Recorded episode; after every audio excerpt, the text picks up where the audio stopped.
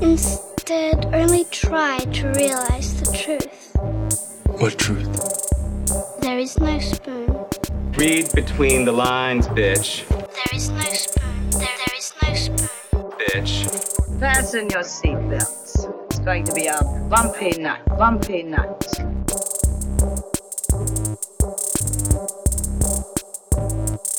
Saludos amigas y amigos, yo soy Mario Alegre Femenías Y yo soy Rosa Colón. y esto es Desmenuzando. En el episodio de hoy vamos a estar comenzando con el tema del mes de agosto, que va a ser sencillamente Samurais, o Samurai Yeah. Movies, o Samurai Entertainment.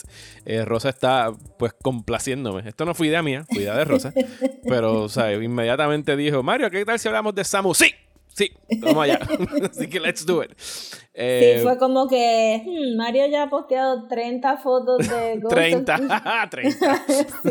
Y eh, maybe apreciaría hablar de Samurais este mes, este, ya que están tan encendidos los Samurais. Eh, así que hoy iniciamos con la película Seven Samurai de Akira Kurosawa, disponible en HBO Max y el Criterion Channel. Pero antes vamos a bullchitear porque en realidad yo he extrañado mucho, mucho bullchitear con Rosa.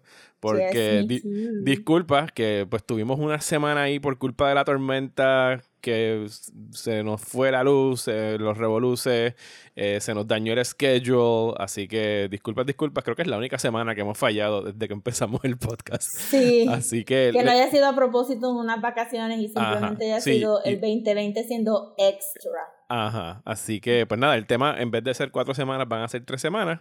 Eh, vamos a estar hablando de Seven Samurai hoy. La semana que viene vamos a estar hablando de más, va a ser mucho más abierto el tema. Vamos a estar hablando de las influencias entre el East and West, de cómo pues se apropian del tema de los samurais en Estados Unidos y cómo ha influenciado también Japón y viceversa.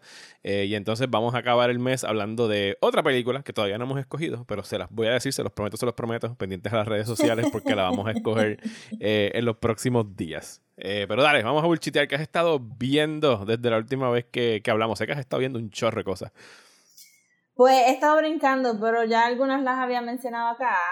Pero la que me disfruté un montón, eh, pues saben que Hulu puso su interfase nueva, que todavía está bien crappy, pero, Pero funciona es- esta vez. Pero es better que el crap que tenían antes. No. Not by much. Pero me tiró este show y pues a mí se me olvida que AMC existe porque yo no tengo cable y no, no, no lo busco. Eh, y pues me, Hulu me dijo, Rosa, está este show que se llama The Terror. Yo le dije a Hulu, ¿qué es eso, Hulu? Hulu me dijo, Speculative Historical Horror. Y yo, bueno, pues vamos allá. Este, y pues aparentemente, bueno, no aparentemente, hay dos seasons. Ujú. El primer season lo brinqué por completo porque esto es un anthology series, so no tienes que ver los seasons en orden. Ujú. So leí el resumen del primer season y no me, no me llamó la atención, so brinqué directamente el segundo, que sí me llamó mucho la atención porque es sobre Japanese internment camps en la Segunda Guerra Mundial y terror, Ajá. hence the Sí, title. está en el título, tienen que incluirlo. Sí. Y es como un Este, y- Japanese ghost story en realidad. Pues puedo decir que un poquito más, Ok. pero no quiero decir how, pero me impresionó mucho cómo mezclaron varias culturas eh, para el terror, porque obviamente es mainly Japanese. Y después una, una amiga en Facebook este, me dijo que el show específicamente usó eh, memorias de George Takei en los internment camps para el show y George Takei sale. Eh, ya haciendo un papelazo. No, no hace mucho, pero lo poquito que tiene es como que boom, comedy, George, George boom. Takei de, de Star Trek fame. Yes. I mean, si no saben quién es George Sí, sí, pero por si acaso, uno nunca sabe. Sí, hay, un, hay un generational sorry, gap ahí a veces. única persona que no sabe quién es George Takei. Sigan a George Takei en Twitter, el tipo es un, un amor. Sí, no, y aquí es como que, mira, y este, y pues nada, eh, eh, sí tiene, sí es en esencial alrededor de esta familia japonesa, pero poco a poco van incluyendo porque, porque creo que uno de los temas que el show hizo y hizo bien es que todas las culturas tienen su, su propio folklore y que se asimilan mucho porque es un shared human experience, como que nightmares, shared human experience, estar caminando por ahí solo en la oscuridad, shared human experience. Este, y pues el, el season comienza con esta familia, digo, yo no, no he buscado cuán verídico es todo, pero entiendo que todo está súper verídico porque si puedo, esto no es un spoiler, pero el final, final, final del show, los end credits, te enseñan este, cuánta gente del crew, su familia había estado en internment camps. So, que esto es algo que, que, fue algo bien personal para la gente que creó el show, so asumo que está super well researched. Pues, aparentemente hay había una comunidad japonesa en California, maybe en San Pedro, que vivía en una islita que se llamaba Terminal Island, y pues la historia comienza ahí con esta familia, este muchacho que se llama Chester, que es algo que, que otro de los temas del show, pues cuán, cuán americanizados están estos second generation Japanese kids que, que, Estados Unidos no va a reconocer como americano a pesar de que están como que se llaman Chester y Fulana y no tienen Japanese names ni nada de esto. Eh, y pues ahí este empieza con un poquito de terror, sprinkling, sprinkling of horror. Eh, pero, pero es esa comunidad y pues entonces este, pasa a Pearl Harbor y pues se los van a llevar al Japanese Internment Camp y ese little sprinkling of horror va creciendo este, y va con ellos al Internment Camp y pues se convierte en un, en un misterio familiar y entonces entran otras culturas y se va formando un mejunje y pues algunas cosas son bien spoopy y algunas cosas eran media gross. El practical makeup está bien bueno. Eh, bien poquito. Todo lo que horror era practical stuff. Eh, no hay mucho CGI fake stuff, nada más que para obviamente los backgrounds, historical backgrounds, estas cosas. Aunque parecería que pudieron hacer por lo menos parte de, del campamento, la real. Eh, eso estaba bien bueno y está súper bien actuado y todo el mundo es como que la raza que se supone, como que toda la, todos los actores son japoneses, todos los otros actores de otras razas son de la raza que están diciendo que son. Eh, y hay, hay, hay hasta touching moments como que en una yo hasta lloré y todo. Y yo, ¿qué es este show que me está haciendo llorar? Porque this was so incredibly touching. Este, eso tiene un poquito de todo y me gustó. Y son 10 episodios y se acaba bien rápido. Eh, y fue como que una joyita ahí que yo no sabía que existía ese show, pero tenían como que dos seasons. Qué nice, qué bien nice. bueno. Pues de, pues de, de terror sobrenatural podemos pasar a real life horror, que fue lo que yo estuve viendo desde la última vez que hablamos, y es Euforia en HBO. Eh, ¿Tú lo has visto? ¿Sabes de qué es? Nada por el estilo. Sé de, sé de qué es, pero no lo he podido ver todavía. Es, Euphoria estrenó el año pasado y me acuerdo que lo daban, si mal no recuerdo, justo después de Succession. Y yo veía Succession, pero era el show después de Succession que yo le pichaba. Y, y, me acuerdo haber leído las reacciones en Twitter cuando salió, como que estaban como que, uh, oh my god, como que hay tanto male nudity. Hay un episodio que es todo en un locker room y hay como 800 penises flapping around the screen y la gente estaba histérica. Y era como que, ok, pues salieron las eh, nominaciones al Emmy hace poco. Y los Emmy, pues igual que los Oscars, yo no les hago mucho caso, sobre todo cuando ves todas las cosas que ignoran. Pero de las personas que más respondieron que yes, that was really worthy of a, of a nomination fue a Zendaya por, porque ella es la protagonista, por el papel que hace en, en, esta serie. Y dije, pues ok, déjame darle un chance. Eh, y la puse en, en, HBO. Y por encimita la, el, trata acerca del personaje de Zendaya, que se llama Rue, que es una adolescente, es una junior en high school y es adicta a las pastillas desde que era bien chamaquita. ¿sabes? Su papá fue paciente de cáncer terminal, murió en su casa y cuando era bien chamaquita, ahí fue que empezó con una pastillita aquí, una pastillita acá y poquito a poco pues fue probando más cosas. Y la, la serie arranca con ella Odin y su hermanita es la que la encuentra y pues su... Toda la serie es su, ella tratando de mantenerse sober en su junior year en, en high school. Es una serie pesada emocionalmente porque o sea, es un drama, pero es, en términos cinematográficos, es de las cosas más espectaculares que he visto en mucho tiempo. O sea, la cinematografía está brutal, está rica en colores neón y slow motion y el manejo de la cámara. ¿Sabes? En el primer episodio hay un tiro en específico donde el director o la directora, no me acuerdo ahora mismo si fue un hombre o una mujer porque se van turnando los episodios, pero se tira un tiro a través de un pasillo donde quien sea que lo dirigió, they out Nolan, Christopher Nolan en Inception. Porque ella está, pues obviamente está high y sale de un pasillo donde se acaba de endrogar y el pasillo entero empieza a darle vuelta y ya tiene que como que tambalearse por las paredes. Pero la gente que está todavía jangueando en el pasillo está estática mientras todo está dando vueltas. Y yo me estaba Oh, rompiendo wow. la cabeza como que, wait, esta gente está ahí en CGI, ¿sabes? Están taladrados contra el piso mientras se está moviendo el, el- la centrífuga esta, el pasillo que construyeron, y en efecto estaban amarrados. Me imagino que Oh, wow. haciendo una fuerza muscular corporal increíble para mantener esa posición mientras el pasillo ese daba vuelta. Y ese fue el primer episodio y dije, wait, esto tengo que verlo por completo, además de que el soundtrack estaba brutal. Eh, y en verdad es un show que definitivamente no es para adolescentes, porque lo hacen ver todo con esta energía y estos colores y esta vibra de lo que es ser teenager y estar en la joda y qué sé yo. O sea que se ve en cierta forma enticing, pero es todo lo opuesto. Bueno, if porque- drugs weren't enticing, we wouldn't Ajá. have addiction. Exacto. Eh, y se llama Euphoria el show. Pero tienen, o sea, hay, hay muchos juegos con, con géneros y cosas. Hay todo un episodio donde el personaje de Rue está tratando de, de resolver un misterio y se convierte como en este police procedural donde ella está todo el tiempo rompiendo la cuarta pared y se pone así, se pone, empieza a fumar un cigarrillo y se pone la corbata de detective. Sabes que le gusta mucho jugar con el formato y eso lo aprecié un montón porque sí, mientras es escalofriante la manera como presentan todo esto y a lo que están expuestos los adolescentes hoy día versus las experiencias tuyas y mías, al, al sexting, a los nudes por, por, por mensajes de texto, al constant harassment. Eh, de verdad que, pues sí, por ese lado es bien fuerte, pero las actuaciones están eh, increíbles. Y quiero específicamente destacar a esta jovencita trans que se llama Hunter Schafer, que para mí salió de nada, eh, por lo que después busqué en su currículo, ella empezó como modelo, eh, ha salido en muchas Teen Vogues y cosas así, es hija de este pastor, que ahí me salió como con un, un, un red, un red flag cuando lo leí, pero su papá es alguien que la apoya un montón y son parte de este movimiento, creo que fue en North Carolina donde es ella, donde empezaron a hacer como que esta, este movimiento para que los baños fueran eh, unisex, para que para que pudieran entrar todo, cualquier persona a cualquier baño, que no fueran divididos por género.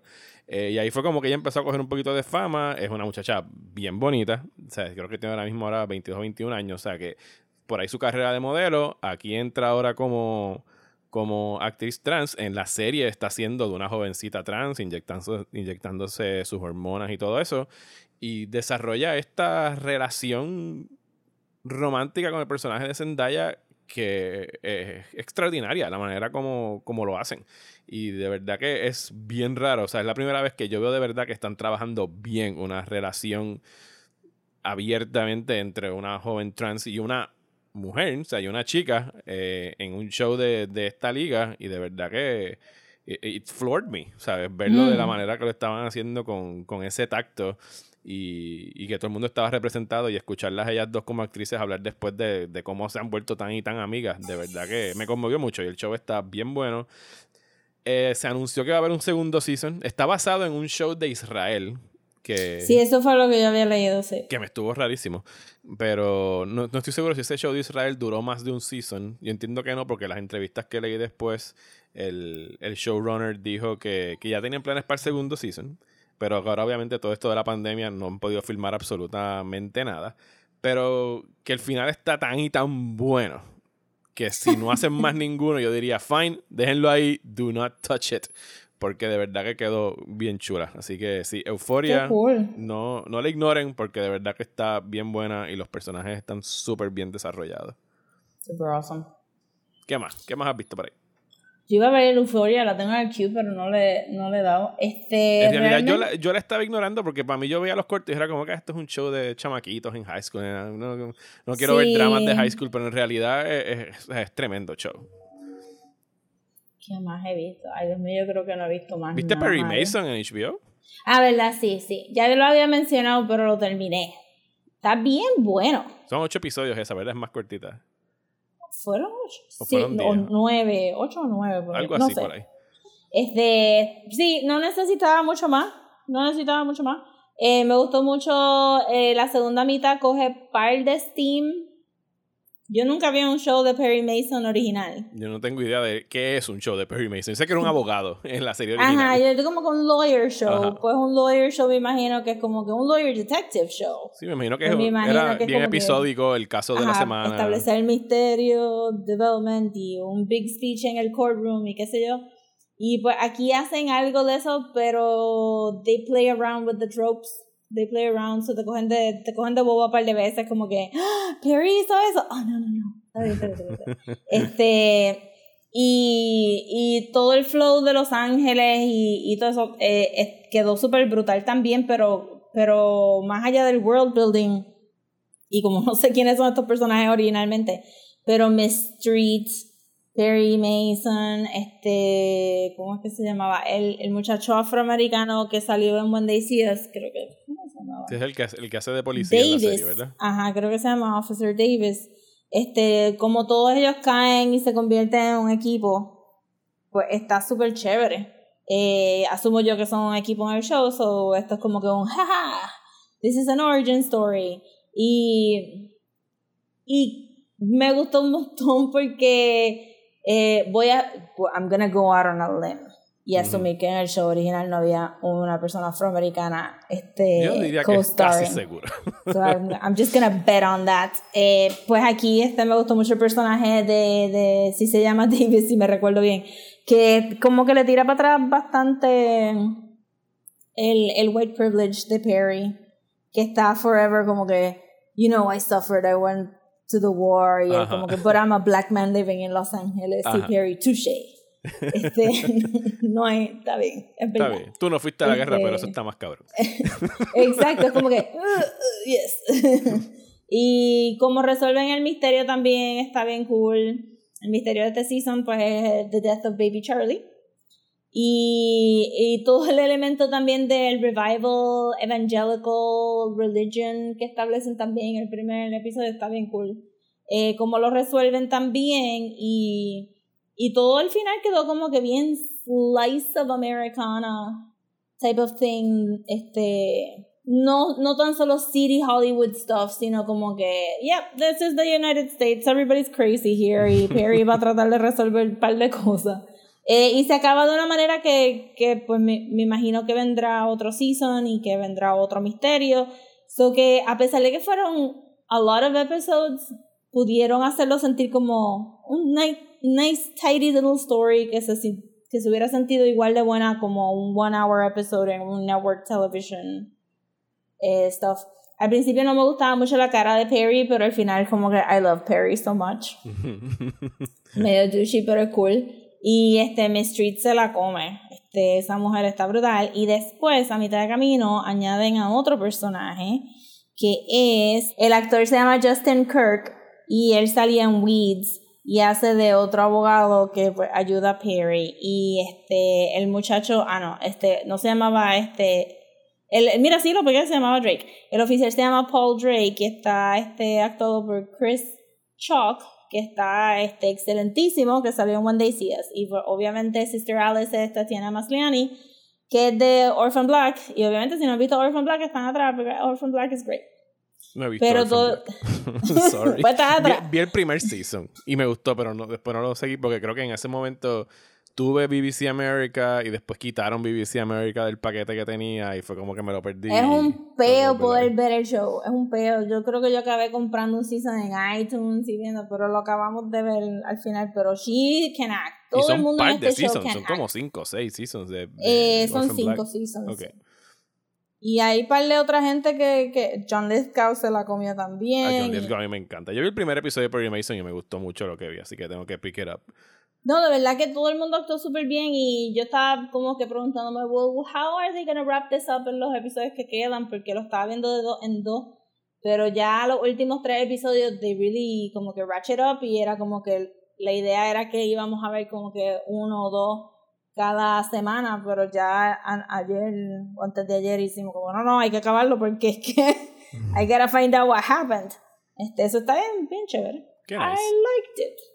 Pues yo la otra cosa cool que hice en estos días fue que por primera vez fui a un drive-in.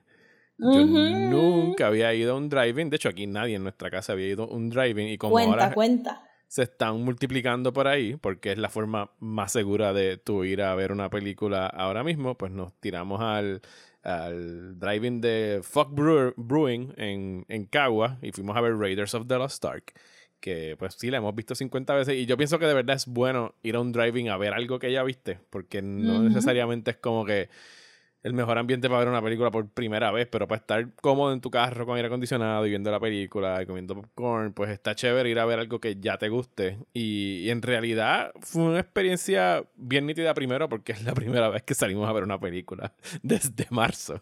Así que eso para mí fue... Clawing your way out of your house, ahí como que let us out. Nos sentimos hasta raro, ahora como que salimos del perímetro que usualmente estamos. O sea, llegamos allá como que, mira, estamos en Caguas. Y fue como que, uh, ah", ¿sabes? Estamos llegando a otro lugar que no visitábamos hacía cinco meses. Y llegamos ahí y todo bien chévere. Eh, y se puso de noche, empezó la película. Y en, y en realidad está bien cool. Eh, y, y, de verdad que por primera vez en mucho tiempo, yo sé que ahora mismo eh, todo, todo lo que se habla, no solamente del cine, de un chorro de industrias y cosas, todo es doom and gloom y como que todo esto se jodió y qué es lo que va a pasar, etcétera, etcétera. Pero el para concentrarme solamente en cine, eh, pues sí, la cosa está bastante jodida para los exhibidores, para los teatros, etcétera, etcétera, por la falta de estrenos y que no se ve todavía un ending sight de cuando puedan volver a recuperar la normalidad de tú estar seguro en un cine y no estar pensando en que, oh, ese tipo estornudó, me jodí, me van a enfermar ahora, o sea, yo, yo no puedo. O sea, cuando me preguntan, ¿tú volverías a un cine? Yo digo como que, mira, sí, yo podría ir a un cine con una máscara con una otra persona en el cine. Y si ese tipo estornuda, yo voy a, se jodió, porque yo voy a estar toda la película como que, shit, estoy aquí adentro con el tipo que estornudó. Y ya no voy a estar concentrándome en la película. Yo voy al cine. No te levantarías y te irías, porque yo creo que yo me levantaría. Sí, sí, sí, yo me voy para carajo. I'm out. yo me iría. Primero que no iría al cine, pero si alguien estornuda, fuck it, I'm out. O sea, es, es un problema. Pero el estar ayer ahí, y en realidad estaba lleno el, el parking del, del, del drive-in, pues como que me dio un suficiente esperanza, no mucha, un poquito, just enough hope de que cuando esto pase, ¿sabes? La gente va a seguir necesitando ir a un cine, que es una experiencia colectiva, que ahora mismo sí, como que los estudios están aprovechando para dominar todo y el streaming y yo controlo el contenido y solamente me pagas a mí y o sea, todas estas cosas que ellos han querido hacer por mucho tiempo, pero, ¿sabes? Ir al cine, tú estar con un bonche de gente, eh, reírte con ellos, reaccionar con ellos, los gasps, los horrores y todo eso, ¿sabes? Es algo que yo pienso que de verdad no se va a perder, que sí posiblemente veamos el cierre de muchos cines, es bastante probable. Sí, eso es lo que yo no yo no creo que no regresamos a un mundo donde no hay entretenimiento, donde no hay salida, es que simplemente la pandemia nos ha dado en la cara con esto es lo que pasa cuando tú decides poner greed por encima de la experiencia, porque los cines no tienen que, no tienen que tener 500 butacas para enseñarte la película. Los cines no tienen que tener 24 salas. Especialmente cuando las 24 salas son para tres películas, porque la compañía grande quiso coger cinco salas. ¿Me entiendes? Como que la pandemia realmente nos está enseñando que con donde nosotros estábamos era algo de exceso normalizado y si ahora Caribbean Cinemas tiene que decidir que los cines tienen que ser de cuatro salas nada más y que solamente pueden haber 50 personas en esa sala porque de esos 50 este, asientos 25 van a estar vacíos porque no lo puedes llenar 100% anyway, pues this is, this is the world we're gonna have to live in y todas estas cosas son lujos y nadie necesita nadie necesita todos estos excesos para sentirse bien. Yo creo que eso es lo que la pandemia nos está enseñando porque ¿Por qué los driving se, se murieron? Ah, porque no pueden meter 500 mil carros en un, en un field, los querían en los malls, porque la gente tiene que ir al mall a comer y tiene que ir al mall a comprar la ropa. Sí, para que gastes todo de una vez. Cuando vayas a comprar la ropa, comes ahí, ves el cine ahí y entonces pues gracias por tus chavos. Bye. Y ahora lo que la pandemia nos está enseñando es que pues vas no, no puede haber ese, esa conglomeración, pero no quiere decir que tú no vas a poder comprar ropa, no quiere decir que tú no vas a poder ir al cine. Lo que pasa es que van a ser experiencias individualizadas. Cuando se vaya esta pandemia, pues miren, va a venir otra porque ese es lo que están pronosticando de aquí para abajo. Y deja que salgan todos los aliens que están saliendo de, la, de los polar ice caps. Sí. Este, pero yo creo... Cthulhu viene por ahí. Just wait Cthulhu for viene it. por ahí for sure, este, pero yo creo que algo de, de, de eso, pues, pues mira, tú recuperar la magia de, de pasar un buen tiempo con tu familia, eh, yendo al cine a ver una buena película, pues eso, está ahí, pero es que no tenía que ser, esa experiencia mágica no tiene que ser tan comercializada, ni industrializada, ni, ni, ni hecha ahí como que para que siete personas en siete lugares diferentes cojan chavos de, de tu pasadía. Es como que pues los cines van a tener que ser más chiquitos y la gente se va a tener que acostumbrar y that's it. Y eso es lo que hay. Pero sí, Eso es lo que hay. la pasé bien y pues por lo menos ya, ya se me está acabando la esperanza, pero me duró 24 horas. Eso es bueno, eso voy, a, voy a coger mi fix a lo mejor otra vez la semana que viene cuando me tire a ver Temple of Doom. Nice. Este. Eso está chévere. Yo maybe, maybe saco y voy uno de los días. Sí, ese, ahí es saliendo- gratis, la entrada es gratis, así que Sí, pero hay que hacer el cool. turno, ¿verdad? No, Y- lo puedes reservar en, Ah. en su página, puedes reservar la Por eso película que, que, tienes que ver. reservarlo con anticipación. Sí, pero no es, Sí. hay unos, no es como algunos que tú tienes que ir y, y hacer fila y si entraste bien y si no, pues vira para tu casa, sino que por lo menos vas a saber que te van a separar un espacio. Eso está chévere. ¿Y cómo tú escuchaste el audio? ¿Lo escuchaste por la radio? El audio es por radio, tú sintonizas una frecuencia y se escuchaba bastante cool. En realidad, ¿sabes? la experiencia cool. fue bien completa. Fuera de que en realidad, ¿sabes? si tú estás sentado en la parte de atrás del carro y depende del, del estacionamiento que te toque, pues el techo del carro te está bloqueando la pantalla. Pues ahí pues hubo momentos donde pues yo me cambié y dejé que los nenes se fueran al frente porque yo he visto, yo puedo ver Raiders of the Lost Ark con los ojos cerrados y escucharla y sé exactamente lo que está pasando. Pero, pero en general se ve, se ve bien, ¿sabes? Se ve bien, se escucha bien. Sí, definitivamente tiene que ser una vez se pone el sol. Por ejemplo, la tanda estaba puesta para las 7 de la noche y a las 7 de la noche todavía estaba ultra soleado. O sea, y no se veía nada. La pantalla estaba dando trailers y tú no veías nada. Tú escuchabas el trailer, pero no lo veías. Tan pronto se puso el sol, se veía nítido. Así que, sí, en realidad está bien. Pero cool. maybe la hora es porque también tienen, este, como venden alcohol, tienen Sí, hasta las 7 Eh, para... Tienen hasta la cita para poder vender eh, la cerveza. Es una cervecería, por, por supuesto. Tienen que sacar dinero de algún lado. Para eso es que están. pues, de hecho, por eso es que la entrada es gratis, es para que consumas ahí. Eh, pero sí, mano, super cool la experiencia. De verdad que me tiraría otra vez. Qué cool. Yo voy a estar pendiente entonces también. Sí, checar la cartelera, la ponen todos los días. Digo, no todos los días, todas las semanas, perdón. Sí, vi la de esta semana, pero no sé si está, estoy swamped. Estoy swamped with work.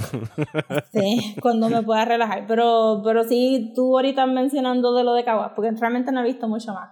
Pero mis salidas de, podemos hablar de las salidas de la pandemia. Mis salidas de las pandemias han sido para fuera del área metropolitana, porque este es un cesspool of COVID.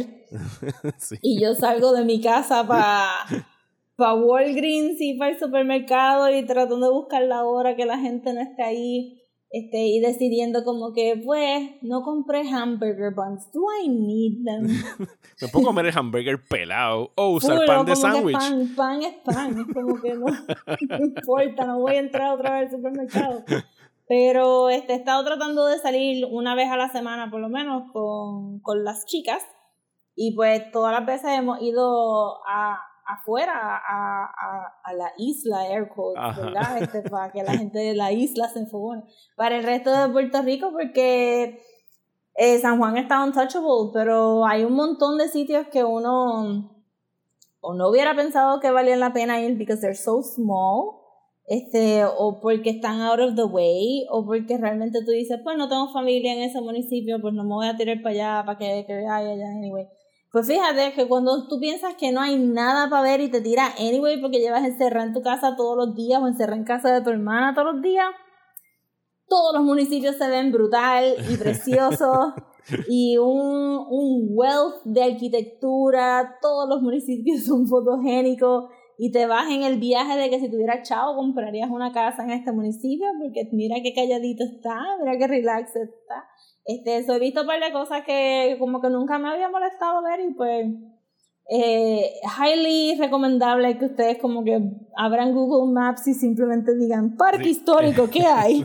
Sí, Google Maps debería tener como una ruleta que tú le hagas taca, taca, taca, y mándame para allá y se acabó. Este, el sábado pasado fuimos a Loíza, fuimos al parquecito que tiene una cueva, Ajá. pero que realmente son como que dos, dos tectonic plates crashing into each other y hay una cueva en el mismo medio. Eh, y había hasta una graduación de yo no sé qué escuela ahí en el mismo medio con el super dramatic backdrop de la entrada de la cueva dando los diplomas. Y pues nos fuimos por una esquinita en los que ellos terminaron y después entramos a la cueva y es como que this is so nice, pero en un día no, en un día pre-COVID uno estaría como que, diablo, pero es que tengo tantas cosas que hacer, no voy a guiar una hora para pararme cinco minutos adentro de una cueva e irme, qué sé yo. Pero sí, that's kind of like the world we're living now y pues hay un montón de sitios en Puerto Rico que no están fuleteados como, como Condado y La Verde and stuff like that y de verdad que no es por nada, pero mientras más lejos de San Juan también he notado que la gente actually se pone las mascarillas bien, se cubren las narices como se supone. si no son bozales, este, gente, tienen que taparse la nariz.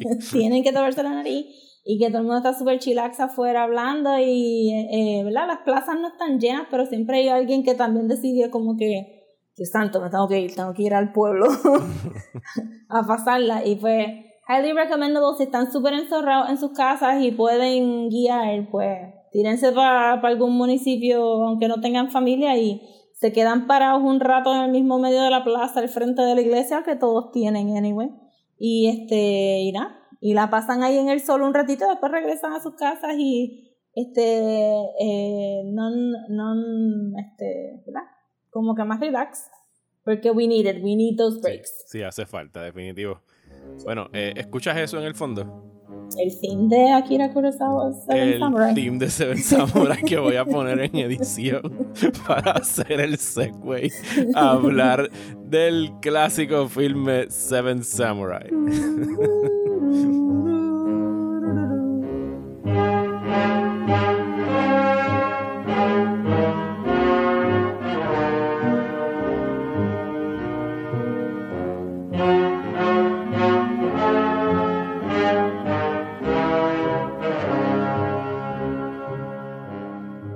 decirte, ese theme es bien tarareable. Sí, no, yo en algún momento lo tuve de ringtone y lo tuve que quitar. pues cuéntame, Rosa, ¿cómo te fue? ¿Esta fue tu primera vez viendo Seven Samurai? Nunca me llegaste a decir si sí o no. Eh, pues resultó que no. La que vi fue otra. Este, no de Akira Kurosawa, as it turned out. ¿Que no fue tu primera vez viéndola? Que sí, que sí fue la primera, que no la había visto. Ajá. Eh, yo las de Akira Kurosawa que, que he visto es Ran y Dreams. Y este. Mm, ¿Cuál es la de los Three Point of View? Ah, Rashomon. Rashomon. Eh, no había visto nada de los Samurais porque realmente. I know they're there. Ajá. Pero no es algo que es como que. no es algo que yo diga, wow, Samurai movies. Pero cuando tú, pues claramente te gustan los Samurais pues decidí como que maybe it's time I learn about samurais as well. Eh, y después resultó que Akira Kurosawa ha hecho un zafacón de películas de samurai. Pero esta es la primera. Esta, sí, la primera, sí. Digo, Rashomon la consideran un samurai movie porque hay samurais en it, pero no es un no es un chambara, que es el género que dicen. Chambara es como que swordplay movies, donde hay peleas y acción y todo eso. Esto es decididamente chambara. Sí, no, very, very chambara. Y también este, digo, el otro término que usan es Jedi Geki, que de ahí es que sale la palabra Jedi de, George Lucas.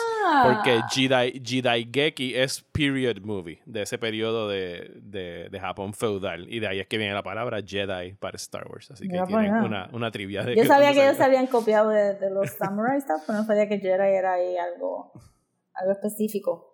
Pero este me gustó un montón. Quiero ver la otra. Qué bueno. Y pues sí, háblame, dime cómo, qué te pareció overall. Pues overall no me imaginaba que iba a ser tanto slice of life. Yo pensé que de verdad era una película donde alguien iba a decir, people, I need a samurai. Y iban a aparecer siete samurais y el resto de la película iba a ser samurais chopping people up. Este, pero me gustó mucho me gustó mucho la historia. si no la vieron o whatever, para hacer un resumen, pues son estos really pitiful farmers porque wow mi mano were they pitiful. Sí no mano. Sobre todo el que hace eh, Dios mío que se llama el viejito. Eh, Yohei sí Yohei que es el que tiene como que la, la boca así para abajo toda la película y you know, que, que como ese actor pudo Bendito, que tiene la escena esa donde está recogiendo cada granito de arroz porque no tienen que, que lloraba cada cinco minutos Sí. Yo estaba como que, yo, hey, yo, hey, you gotta pull yourself up, man. que está, está. Pues nada, estos farmers están. Bueno, al principio nos venden las ideas que no son como que the best Ajá. este, farmers, ¿verdad? Pero todos los farmers son pretty good porque pueden crecer su propia comida. Pero este Yohei está jangueando ahí entre medio de la rama Ajá. y escucha a estos bandits este, hablar sobre que van a regresar cuando el barley esté Cuando- cosechado Ajá. porque ya le habían robado el arroz el season pasado. Ajá. Entonces, pues ellos dicen, diablo, ¿qué vamos a hacer? Y después de mucho back and forth van a donde el viejito que vive en el, en el molino. Sí, el, el- el Village Elder. Ajá, the only one. Ajá. bueno, no, estaba la viejita que va y mata después al. Sí, estaba al la viejita, pero la viejita estaba ahí como estaba que, bien I viejita, just ¿sabes? Here, I'm just here to kill and avenge. I am not here to actually dispense advice. Este, pero el viejo le dice. Con un este, rastrillo. Con un rastrillo y súper lento. Eso, de verdad, la película tiene mucha comedia. eh, no tan solo por el, el espíritu incordio y hi- hiperactivo de, de Mifune, de Toshiro Eh, Mifune. de Toshiro Mifune, pero este, los cut y a veces este, poking a little bit of fun, que creo que era necesario porque, Porque de verdad son- que los farmers eran bien depressing. Y son 3 horas y 20, o sea, tienes que tener un poquito de levity para Sí. poderte aguantarlas todas. Pero entonces, pues nada, pues el viejo les dice, van y buscan Samurais y ellos van a lo que sería este, para los que no han visto la película, pues Tatooine. Y entonces van allá y deciden como que vamos a janguear aquí. Pero entonces le van a ofrecer comida en vez de dinero a los Samurais. Y de lo poquito que pude leer ayer, eh, aparentemente esto era algo que pasaba todo el tiempo. Sí, es algo Ya que habían- pasaba para el periodo de los Warring States. Es un periodo de Japón que se llama así el Warring States Period, que es antes del, del 1600, cuando la batalla de Sekigahara y se trepa el Shogun, el Tokugawa Government, que duró 200 y pico de años hasta que Japón reabrió en el 1868. Pues durante los Warring States había un chorro de samuráis por ahí que a veces se quedaban masterless y no tenían dónde conseguir dinero y eran para los efectos Ronins y, y muchas aldeas pues los contrataban dándoles pues comida y albergue, o sea, un techo y comida y por favor protégenos y sírvenos de, de guardia durante las noches. Yeah. Pero entonces aquí pues había un timeline porque los bandits venían, so había como que un poquito de prisa y este se encuentran con el que me gustó más. A mí me gustó Toshiro Mifune un montón, pero this guy was the best grandpa. Que es Kanbei, eh, Takashi Shimura. Takashi Shimura, sí, sí, sí. Y él era como que super relax, super chill, much, Desde su montón de introducción. Sí, no es como que a lot of grandpa energy, como que bien wholesome. Y este, él, él lo ven porque se está afeitando la cabeza al lado de un río. No él, otra persona le está afeitando la cabecita. Y porque se va a vestir de monje para poder salvar, para poder intervenir en este kidnapping scenario donde un bandido tiene un baby. Y pues Sí, como este, rehén. Ajá. Ajá, como rehén y pues el, el samurai se hace pasar por un, un monje llevándole rice balls que se las tira. Ajá. Y las, ¿Cuál las llenas de, de tierra y se joda. Y la pobre, porque dice, no, es que mandaron a hacer unos rice balls y yo pensando, diablo, esa pobre mujer tuvo que ahí hervir el arroz y toda esta cosa y él viene y la tira.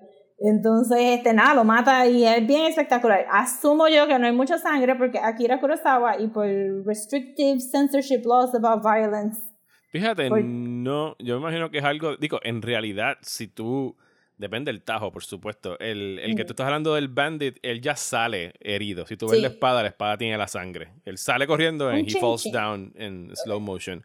Las Lo digo otras, porque después se convierte de moda de que cuando cortan a la gente Sí, como sí, que there's a lot of y de hecho no, dos o tres años después Kurosawa hizo, y es creo que de los, el- eh, posiblemente el blood spray más exagerado y famoso en el cine. Hay, hay una película después que se llama Sanjuro, don- donde hay Yo un... vi ese blood spray porque estaba Ajá. chequeando GIFs Pues de- ese blood spray que es requete exagerado. O sea, eso es como de verdad si te hubiese roto una manga en el Ajá. pecho del tipo. Eh, así que no, no era cuestión de censura. Yo creo que en realidad en esta película todavía estaban como que tratando de buscar un poco más de, de realismo, porque en realidad te metieron Ok. un tajo y, y, pues, y te caes, pero no es como, o sea, obviamente si te cogen la yugular, pues tienes que tener un poquito Sí. de spray, pero no es Kill Bill, eh, Lone Wolf Ujú. and Cub, Spray of Blood. Pues eso estuvo nice.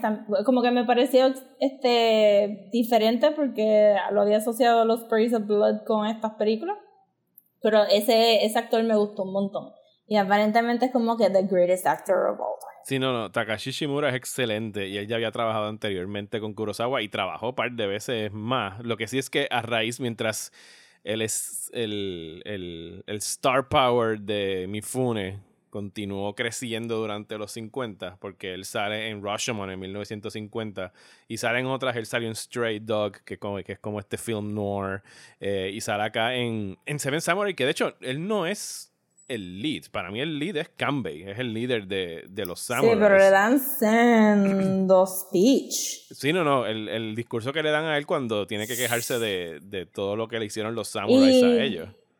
Y lo dejan caminar back and forth. Sí, sí, no, no, él definitivamente tú no, no pasa eh, desapercibido por la película, porque es Toshiro Mifune y es como que larger than life y tiene que comerse la pantalla cuando está ahí. Pues yo había escuchado de Toshiro Mifune, pero ahora realizo que salió en Rashomon, no me recuerdo del como él, que él no era había... el bandit Ajá, en, en of Rashomon. course he was, of course he was. Este, pero como que lo había asociado de que hay un cult of personality, que a la gente le gusta mucho y todo el mundo, ¡ay, Mifune, Mifune! Y cuando empezó la película lo estaba buscando, pero estaba buscando como que un papi o whatever. No sabía que todo el mundo iba a estar asqueroso y andrajoso en toda esta película. Es que no se podían bañar, Rosa. Yo sé que son japoneses y se conocen porque son bien tidy, qué sé yo. Pero, Pero conste es que él es el único que sale en una escena metiéndose un río.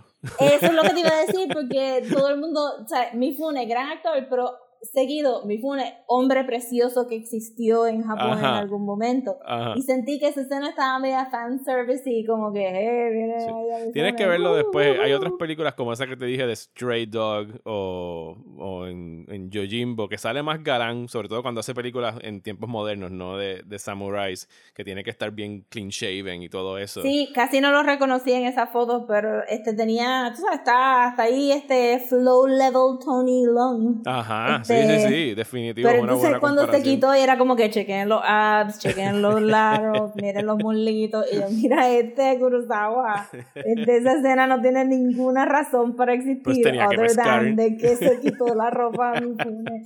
Este, me pareció bien gracioso. Y pues, y después de, después de que lo reconocí y estuve más pendiente de él, pues de verdad se robó el show. Porque la carátula de la película es él. Sí, de hecho, la carátula del póster es el parado bien alto, con la espada Ajá, hacia es arriba. como que... Pero cuando él hizo el speech, yo pensé, ok, pues está medio weird, porque de verdad es como que el leading man good looking, este, lo van a poner como el come- comedic relief todo el tiempo, como que he's not the best samurai. Originalmente él era el lead, pero Ah. necesitaban, o sea, venía la escena esa del discurso y necesitaban que el público se identificara con alguien como los, como los granjeros, como las víctimas de esta opresión y pues el que podía tirarse esas escenas y decidieron que iba a ser eh, Toshiro Mifune y por eso se fueron por ahí. Pues hace sentido, porque no me hubiera hecho sentido que alguien tan joven pudiera orquestar todo lo que pasó. No, hacía falta la sabiduría de alguien que ya se veía como un Y veterano. esa escena, este, brincando por acá un par de cosas, porque realmente lo que hacen es como que managerial stuff. Sí, no, no. La, la premisa es bien sencilla. Granjeros Sí. necesitan protección, contratan siete samuráis y el resto de la película es prepare for, for battle. Y mi Fune siempre hubo como que una duda de whether he was actually a samurai or not, ¿verdad? Eh, en, la película. Sí. En la película él era un, él era un farmer. Él le dice- lo, lo que le acaban diciendo Sí. es que él se tumbó los papeles de alguien. Que, Ajá, exacto, que le siempre hubo los- la duda sí, de como que... que le dicen como que si estos papeles fueran de verdad de tu genealogy, tú tendrías 13 años. Así que, Ajá, que le dice, exacto, pero el otro estaba tan borracho.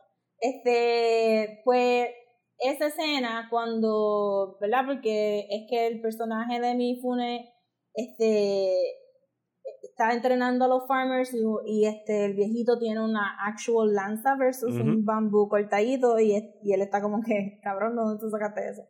Y cuando llega con todas las armaduras de los samuráis, es que entonces dicen como que, espérate, esta gente estaba matando samuráis entonces y...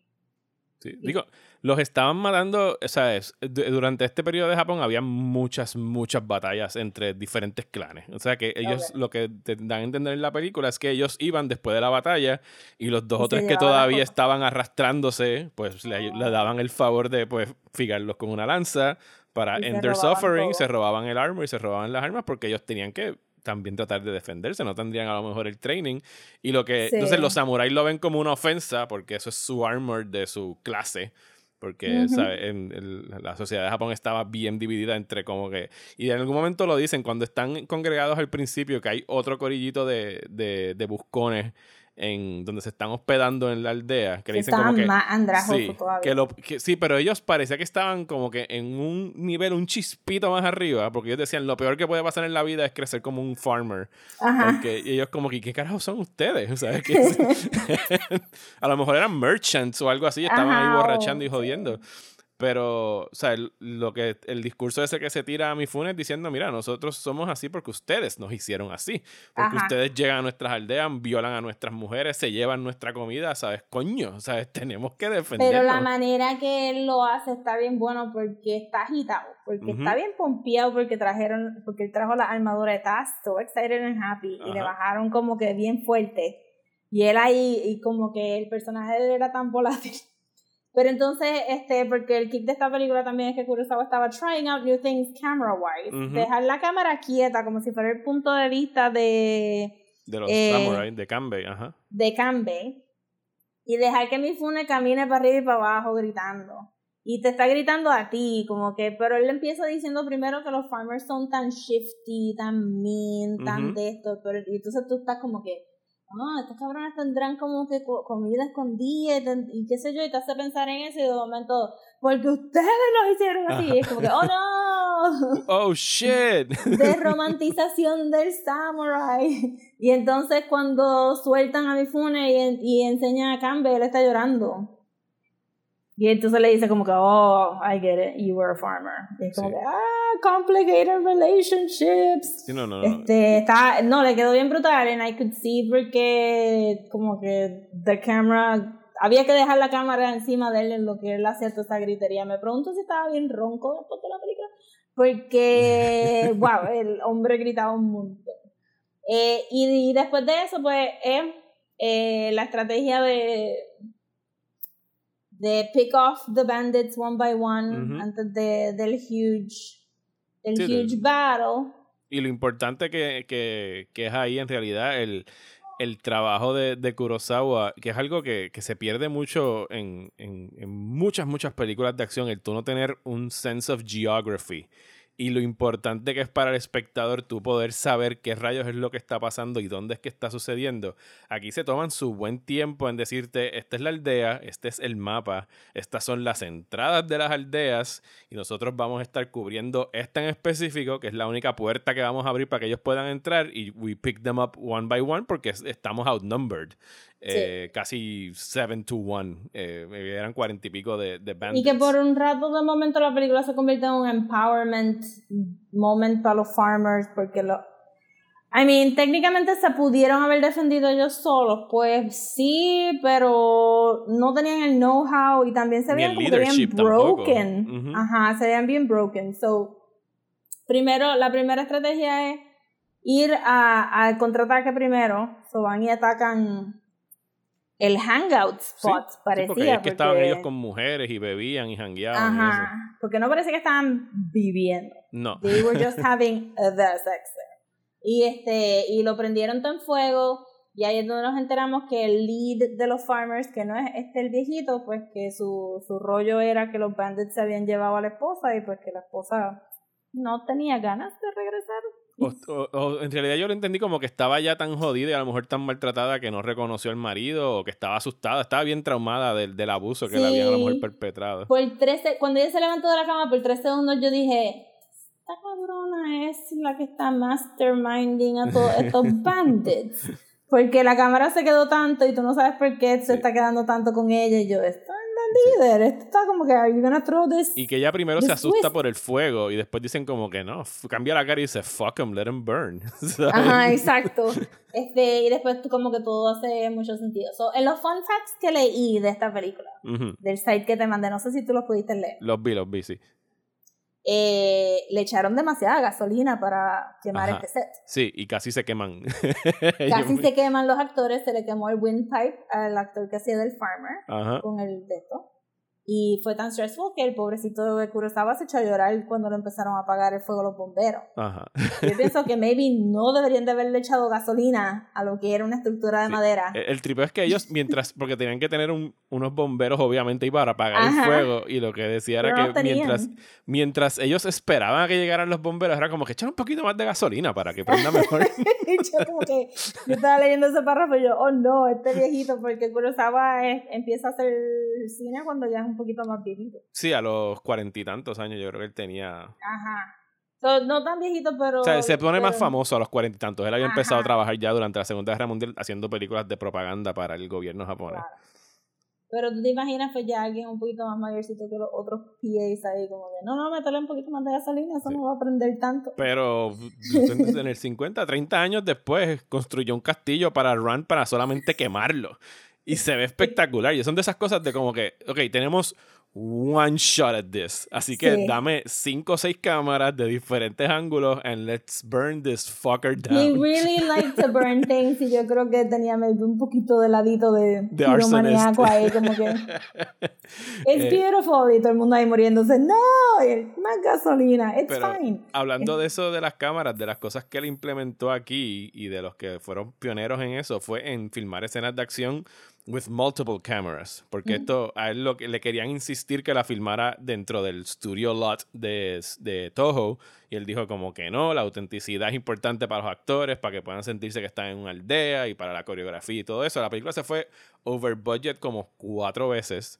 eh, y le cer- o sea, it was shut down. Creo que tomó 180, 160 y pico de días filmarla. Estamos hablando de 3, 4 meses. Sí, se atrasó un montón. Y el- la actitud de Kurosawa era como que cuando le daban shutdown a la producción se iba a pescar, porque él decía, bueno, ya han gastado tantos chavos que no me van a parar ahora, así que deja que sigan peleando y yo sigo después. Pero eso de estar filmando el multiple camera angle, o sea, para esa batalla final es sumamente necesario. Y en realidad ya tú estás tan invested ahí y conoces tan bien la aldea que en medio de ese torrencial, cuando ya están entrando los últimos eh, bandits, tú sabes exactamente qué está pasando, por dónde están llegando. eh, y es espectacular, ¿sabes? La coreografía de esa última batalla, el tiro que a mí todavía me, me- me fascina. Es un momento donde tú puedes ver el, movimiento, sobre todo hay un momento donde Kanbei está como que drawing el bow y todos los otros guerreros se están echando hacia atrás mientras él está haciendo el drawing con sus lanzas para pelear y es como que bello, ¿sabes? En términos de Sí. coreografía está genial. No, estuvo súper, eh, I mean, Y lo ves, ¿sabes? Tú ves a la gente, a los actores con el fango hasta las rodillas. sí, eso fue lo otro que leí, que era febrero, tenían frío y que a Kiro Kurosawa se le cayeron unas uñitas por estar también en el fango con Sí. los actores. Era guerrilla de filmmaking. Sí, este, a veces mi pet peeve, no mi pet peeve, a veces mi problema con ver películas que son súper viejas es que ya mi attention span ha cambiado tanto que todo se ve súper lento. Y, y no, no, esta no tiene nada que ver con mi gripe del, del tiempo que dura la película, porque como te dije ahorita, no la sentí que durara tan, tanto tiempo, como que es tres horas y media, pero se va bastante rápido. Eh, pero es que post pandemia también no he tenido como que mucho attention span para ver cosas muy largas, o Ujú. cuando, cuando vi que era tres horas, oh no, ¿cómo yo voy a hacer esto? So, la vi en chunks por eso mismo, porque es que simplemente no me podía concentrar. Pero cuando se estaba acercando la pelea final, yo dije, uff, maybe esto se va a ver como que lento, porque yo estoy pensando en estos hypercut action films que vemos ahora, que Ujú. están catered to my attention span. Pero realmente se vio mucho más moderna de lo que yo esperaba que se iba a ver, porque habían tantos cortes, o sea, no, no es John Wick, pero no se ve lento nada de lo que está pasando y se vio bien exciting. Y yo hasta pensé que duró hasta bien poquito al final. Sí, no, no, la batalla final no, es, la- no, es, no es Ajá. larguísima, porque ya has visto tanta batalla en ese momento. Claro. Pero estuvo bien bueno y después pues estaba leyendo porque había muchos actores que estaban un poquito self-conscious de que no tenían como que mucho sword choreography. Sí. De hecho, el, el que hace de Kyutso, que es como que el, el- no el badass samurai, ¿Cuál pero el, ex- el expert swordsman, que es el, Ah, el que es super eh, efficient. el super efficient, el que dice, Ajá. voy a ir a buscar un musket y voy a matar a tres Ajá. y regreso. O sea, ese tipo en Sí. su vida había agarrado una espada. El actor nunca había tocado una espada y aquí lo filman de una manera que él, él es Rurouni Kenshin, tú sabes, cuando lo estás viendo en, en, en, la película. Y es el más callado y el más reservado. Y, y me gusta mucho eso. Como, o sea, Kurosawa escribió un background, ¿sabes? Él escribió un dossier para de todos los personajes para darles backgrounds, un árbol genealógico de quién era quién en la aldea, eh, historias para cada uno de los samuráis que no vienen, ¿sabes? No están en la película, ¿sabes? Tú no sabes de dónde es que ellos vienen ni sus antepasados, pero eh, fue importante para ellos para internamente formar su personaje y saber cómo, cómo interpretarlo. Sí, había mucho, I mean, eh, ninguno, se, ninguno se confundía con el otro. Como que habían dos gorditos, pero eran diferentes. Pero uno tenía la chivita y el otro pues no tenía chivita. Pero tenían sus propias personalidades y como que su propia dinámica de lo que traían. Even when, cuando no tenían tantas líneas, pues como que se sentían como que de verdad eran sus propias personas y que, que era un grupo bastante variado. No hemos hablado del, del que sería el pendejito del grupo. Porque era el, el ¿De los samuráis o de los...? Ah, eh, ese es Katsushiro que era el, el, más nuevecito, sí, definitivamente el pendejito, el que no quería ni siquiera que viniera porque no tenía ningún tipo de experiencia. Que, que, es curioso cómo lo graban, porque yo sé que tiene que haber sido un actor que probablemente tenía veintitantos años, le estoy más o menos calculando, pero se supone que se vea más inmaduro y más infantil, y entonces tiene estas escenas donde lo ponen como que prancing around the prairie, recogiendo flores, y, es como que, eh, está bien, o sea, porque tiene que enamorarse de la única muchacha que hay, la única muchacha joven que hay en la aldea. Sí. Que fue súper como que siniestro todo el plot de ella, porque el país no, el país estaba tan enfocado en que, le iban a la iban a violar. Ajá Ajá, entonces pues como que le corta el pelo para que se vista como nene, pero la escena completa de cortarle el pelo está filmado como una violación. y, el tipo tiene una, una, navaja, una navaja y la está mirando y no le dice nada y ella está ahí como que papá y yo que no, ¿qué está pasando? Este, pero nada, no sirve de nada porque ella era tan linda que no importa y anyway, cuando dos personas se meten en un field a buscar flores, pues De hecho, hablando de gente que salió jodida de esta película por, por cosas de Kurosawa, eh, eso lo estaba leyendo hoy, que él quería que cuando saliera ya por primera vez, ella tuviera como que un glint in her eye, que tuviera sparkles. Y de tantas tomas que hicieron, lo que hacían es que ellos como que usaban un espejo y le reflejaban el sol en los ojos. Y a la pobre muchacha le jodieron las retinas de los ojos. Con tanta exposición a la luz. Le quemaron los ojos la nena. Está brutal, porque cuando lo estaba, la escena Está bien difícil hacer estas cosas en blanco y negro, pero cuando se ve la escena de, de ellos dos, pues romántico, yo dije, diablo, los ojos se le ven bien claritos. Ya sabes eh, no pensé en glint, ajá, no pensé en glinting, pero dije, diablo, los ojos se le ven bien claritos. Eh, ese, todo ese personaje y ese flow estuvo hilarious porque en una bendito ella estaba tan bellaquita que literalmente está ahí como que writhing on the floor, ahí como que en las flores y el nene está... ¿Qué le pasará? I don't understand. Y ella ahí prácticamente deletreándoselo y él estaba como que, flowers. Should I flowers? pick more flowers? Should I pick more, flowers? Pero todo, ese, eh, todo eso estaba... Que después se lo bromean. Cuando están en, The Night Before the Battle, cogen al pobre chamaquito y le dicen, bueno, ahora eres un hombre. ahora vete a morir como un hombre. Pero también toda esa escena fue como que, este... Yo no sé si Kurosawa lo haría no, no sé, como que pues hay, hay otros directores asiáticos como Ang Lee que han dicho pues que sus trabajos son como que para resaltar a los personajes femeninos because they know que hay un problema de sexismo craso en China o whatever. Aquí yo estaba esperando el judgment de los samurais y Grandpa Samurai bajó como que luego tú estás exagerando, deja a tu hija quieta, la tienes llorando en una esquina.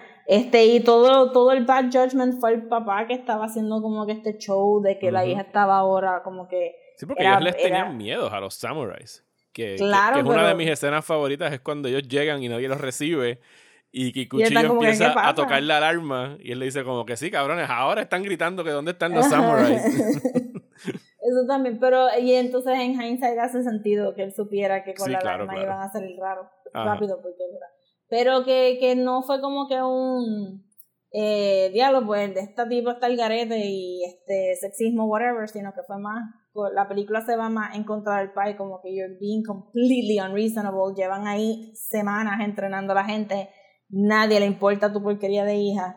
Eh, pero sí tiene que ver un poquito con lo de, ¿verdad? Todo este personaje yo pensé, pues, what's this about? en el medio de esta película, pero el final tiene algo que ver con el que se acaba medio depressing la película. Sí, ¿qué te pareció el final? Porque el final a mí siempre, como que me. Cada vez que la veo, como que tengo mis dudas de qué exactamente quería decirnos Kurosawa con el final. Porque al final ellos ganan la batalla, pero pierden cuatro samuráis en el proceso. eh, que son que Sí, están me sorprendió mucho los que se los que se murieron fue como que ¡Ah! no Ajá, sí. Y, y, la, y, la, Este- y para ellos es una, una derrota, ¿sabes? Para los samuráis fue como que la- el, el Campbell lo dice, la victoria es de ellos. O sea, nosotros una vez más perdimos. Sí, yo, a mí me pareció extraño que, que de la nada sacaran que los bandidos, no de la nada, o sea, como que me pareció extraño que los bandidos tuvieran este, tecnología superior, porque el problema era que ellos tenían esos tres muskets y los samurai no. O sea, ahí ya rápido te está diciendo algo de como que you can be all noble and stuff, pero the world is moving along y tú te estás quedando atrás y estas personas pues están adelante con esta tecnología que te puede matar instantáneamente. Y desde lejos. sin Y desde lejos, ti. exacto, instantáneamente y desde lejos. Y que una vez ellos se enteran, lo ven como un threat, pero realmente no cambian full sus planes para acomodar que hay tres muskets que pueden estar en las manos de cualquiera, uno asumiendo que todos los bandidos saben usar los muskets. Eh, y después, con todo lo que te dijo de los farmers y el bloodshed que hubo, porque también se murieron un par de, de la gente de la aldea. Ujú. Yohei es uno de los que muere, el viejito. Yo hey, una profesora, that was to be expected, the man was ancient. este, pero y le duele mucho el personaje de mi funeral, pero uno está como que, bueno, loco, lo debieron de haber, haber encerrado en una casita porque he was very old. Eh, y ese, ese, ese se muere, pero pierden un montón, pero entonces es como que esa canción al final y que ella haya rechazado ese momento de intercambio con otra cultura, con la cultura de los samurai, parecería como que te están diciendo de hay un willfulness de no progresar o cambiar.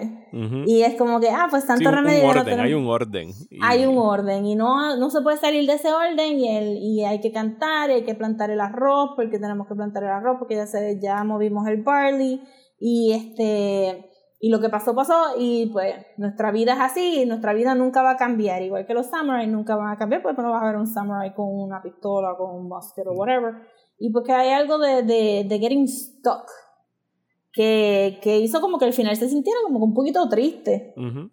y era como Sí, que no es un final victorioso.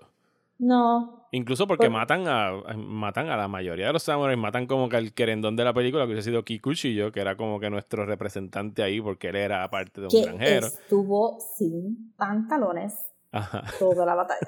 sí. I was also not expecting that at all. Estaba, bueno, Pero- tenía su, tenía su, su G-string puesto de estos que usan Ajá, pero estaba naked. Porque estaba como que, ajá, los muslitos, las batatas, y de momento era como que fundillo por todos lados. fundillo de mi A funda. mí me encanta cómo él se prepara, que él dice, ok, aquí tengo 80 espadas, las voy a clavar todas aquí y cada vez que se vaya rompiendo una voy y cojo otra. Sí, yo pensé que eso hubiera sido, y no sé si lo usaron en algún póster, pero esa imagen hubiera sido un buen póster para la película, como que siete espadas Ujú. este, y el banner. El banner quedó bien bonito. El banner lo van a ver en el arte del episodio. Yeah. Este, pero pero esa, esa imagen de él respetando todas las espadas y como que todo este estaba medio Spartan re- realmente porque tenía también como que un half shirt él realmente estaba naked no estaba preparado No. para el musket pero este eh, que como que terminó entonces termina también bien weird porque el la composición con que se acaba es, es un este yo la sos me recuerdo mucho a Akira Kurosawa's Dreams porque él hace como que muchos steps para arriba. Y aquí tienen las tumbas y arriba están los samuráis y abajo están los granjeros que no tienen espadas puestas en sus tumbas. Ajá, pero entonces ellos están más abajo todavía mirando Ajá. la montaña de, de dead people. Y entonces cuando ya le pasa por el lado y el, el pendejito está como que, but I love you. Y ella, but the rice. Y que la hayan este la hayan grabado como que cantando y como que cantando es ese thing de como que we're all a group and we're all together y no Y, yo, y ustedes no son que- parte de nosotros y gracias por sus servicios y bye. Ajá, exacto, no, no se sienta como con un super final feliz. Que al final, well, it shouldn't, it shouldn't No, no, no debería ser feliz. Esa gente está bien jodida todos, anyway. O sea, van a seguir pasando hambre. Y, van- y lo que les espera todavía, porque yo creo que la trama es alrededor del 1580 y pico. Todavía faltaban muchos años de, de estar por ahí guerreando. Sí, pero, hay Pero- como que un sentimiento de eso, de, de being stuck on your ways y no pudiendo como que do anything different. Pues esta película pues influyó muchísimo a generaciones de, de directores y cineastas. Fue, se le considera como que la primera en perfeccionar el get, el get the gang together, el tú poder formar el corillo de héroes para defenderse de algo y de ahí para abajo la hemos visto en remakes directos como Magnificent Seven, en Pixar con A Box Life, en comedias como Three Amigos, en episodios de The Mandalorian, ¿sabes? Todo esto de pues estar tú reuniendo a alguien a un... Supuestamente en Justice League de Zack Snyder. Sí, eh, yo vi el comentario de Zack Snyder. Digo, él lo usa como referencia de que Bruce Wayne está Seven Samuraiing around the world buscando a los guerreros para defender de Steppenwolf. Que, sure, it works, ¿sabes? Está, es, es el patrón de tú estar Que estaba buscando the en, gang en- together. Podrías decir que hasta Ocean's Eleven tiene algo de eso. Sí. Porque tienes que buscar a la ganga de pillos para poder hacer el heist, ¿sabes? Hay mucho de, de eso ahí. Y, de esas influencias es lo que vamos a estar hablando eh, la semana que viene, cuando regresemos, de cómo Seven Samurai y todo lo que fue este género de samurai eh, movies en, en Japón, pues influenciaron muchísimo del pop culture por las próximas décadas.